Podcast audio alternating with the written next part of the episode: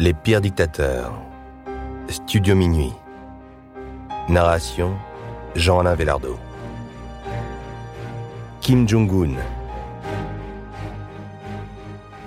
Dirigeant suprême de la République populaire démocratique de Corée à seulement 29 ans. Le parcours de Kim Jong-un intrigue autant qu'il fascine. Successeur de son père, Kim Jong-il en 2011, qui avait lui-même succédé à son père Kim Il-sung, Kim Jong-un est le troisième représentant de la lignée du mont Paktu. Grand adepte des dessins animés de Walt Disney, fan des films de Jean-Claude Van Damme, passionné de basketball, d'où sa proximité avec l'ancienne star de la NBA, Dennis Rodman, Kim Jong-un est un dictateur moderne qui ne passe pas inaperçu. Sa coiffure excentrique qu'il arbore et qu'il a souhaité imposer à son peuple en atteste.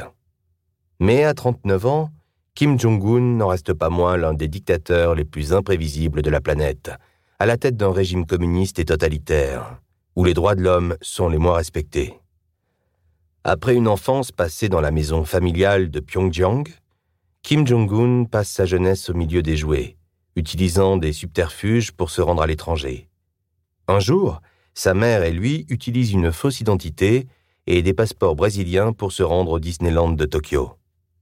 Une méthode de nouveau utilisée quelques années plus tard afin que le jeune Kim Jong-un puisse suivre une scolarité normale. Il se rend ainsi en Suisse entre 1996 et le début des années 2000. C'est là-bas que le jeune Kim Jong-un se prend d'amour pour le basketball. Lui-même joueur, il admire Michael Jordan.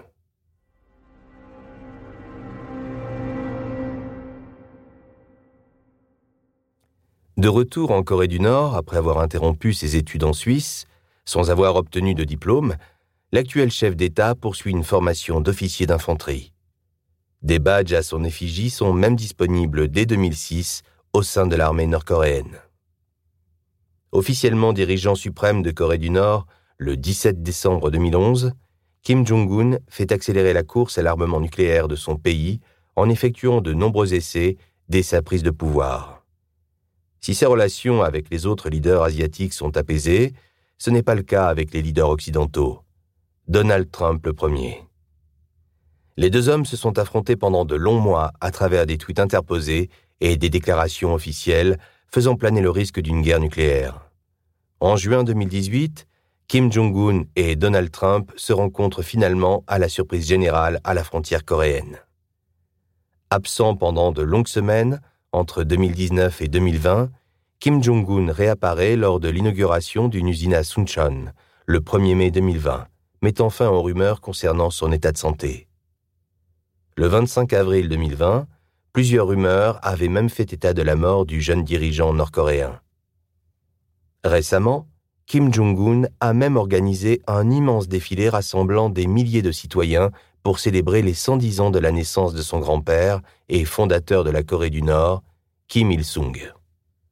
Le tout en poursuivant quelques jours plus tard ses tests de systèmes d'armement visant à améliorer des armes nucléaires tactiques.